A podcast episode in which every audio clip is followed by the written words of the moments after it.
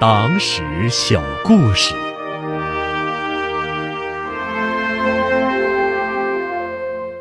面对二十倍于己的敌人，红军如何保卫井冈山根据地？黄洋界保卫战是一九二八年八月红军在井冈山根据地的一次反会剿战斗。这场战斗是典型的以弱胜强、以少胜多的范例。当时，井冈山红军主力第二十八团、二十九团。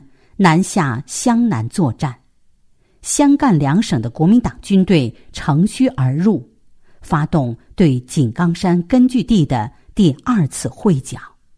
他们以四个正规团、近六千人的兵力，直扑井冈山的北大门黄洋界，妄图一举拿下黄洋界，踹开根据地的大门，然后摧毁根据地。此时。保卫黄洋界的红军是三十一团的两个连，不足三百人，而且武器弹药匮乏。面对二十倍于己的敌人，如此悬殊的力量对比，他们最终打退了敌人，守住了黄洋界哨口，保卫了井冈山根据地。为什么能够赢得这场战斗呢？答案。可能有好几个方面，但最重要的原因，就是毛泽东同志写到的那八个字：“森严壁垒，众志成城。”通俗一点说，就是党和红军把井冈山的人民群众紧紧团结在自己周围，筑成了一道不可战胜的铜墙铁壁。当时接到敌情后。中共宁冈县委就按照红军的要求，领导大陇、乔林两个乡政府发出十万火急的动员令，布置群众连夜赶削竹钉。一夜之间，就在从大陇、茅坪两个方向通往山上的两条小路上，都筑起了竹钉阵，让敌人无法通过。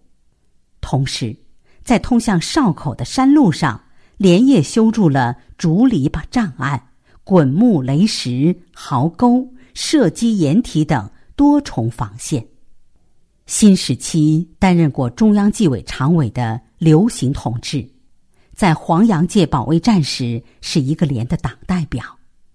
他回忆当时的情况说：“在黄洋界保卫战中，除了参加战斗的正规部队外，赤卫队持各种旧式武器，夹杂着少数钢枪，担任警戒配合作战。妇女们组织后勤队为前线服务，儿童团、少先队在防务委员会和工农政府的领导下，全部动员起来了，拿着红缨枪站岗放哨、查路条，严防敌探进出。从壮年到儿童，从老人到妇女，整个根据地的人民都动员起来了。在这样的力量面前，敌人的失败是可以预期的。